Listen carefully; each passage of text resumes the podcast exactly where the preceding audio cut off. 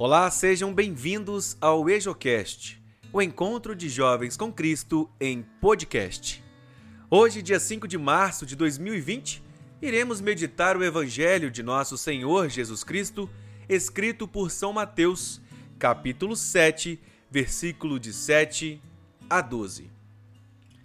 Naquele tempo disse Jesus aos seus discípulos: Pedi e vos será dado, procurai e achareis Batei e a porta vos será aberta, pois todo aquele que pede, recebe. Quem procura, encontra, e a quem bate a porta será aberta. Quem de vós dá ao filho uma pedra quando ele pede um pão? Ou lhe dá uma cobra quando ele pede um peixe?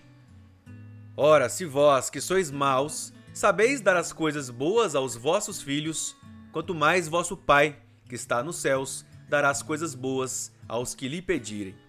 Tudo quanto quereis que os outros vos façam, fazei também a eles. Nisso consiste a lei e os profetas. Palavra da salvação. Glória a vós, Senhor. Acerca da leitura de hoje, ouviremos uma breve reflexão feita pelo Frei Israel do Santuário Jardim da Imaculada e diretor do Colégio Santo Antônio, na cidade ocidental. Paz e bem, irmãos e irmãs.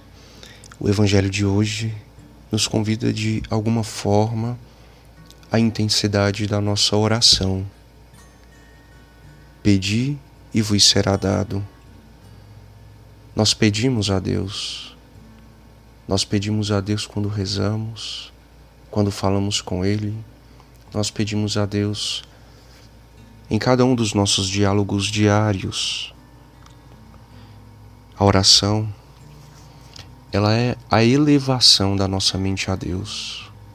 Aquele momento em que nós nos dispomos a ficar totalmente nas mãos do Senhor e no coração do Pai. A oração ainda é o meio pelo qual nós adoramos a Deus, o reconhecemos como único Senhor, Pai da nossa vida. E quando oramos, nós pedimos, e pedimos uma série de coisas. Mas algo muito importante, inclusive para este tempo quaresmal, é que nós devemos pedir principalmente Deus. O maior desejo da nossa oração deve ser o desejo de Deus a maior busca da nossa espiritualidade, da nossa alma, deve ser a busca por Deus. Nós precisamos estar cheios de Deus, cheios do seu Santo Espírito. E não só cheios das coisas que Deus pode nos conceder. Se temos Deus em nós, tudo mais virá por acréscimo.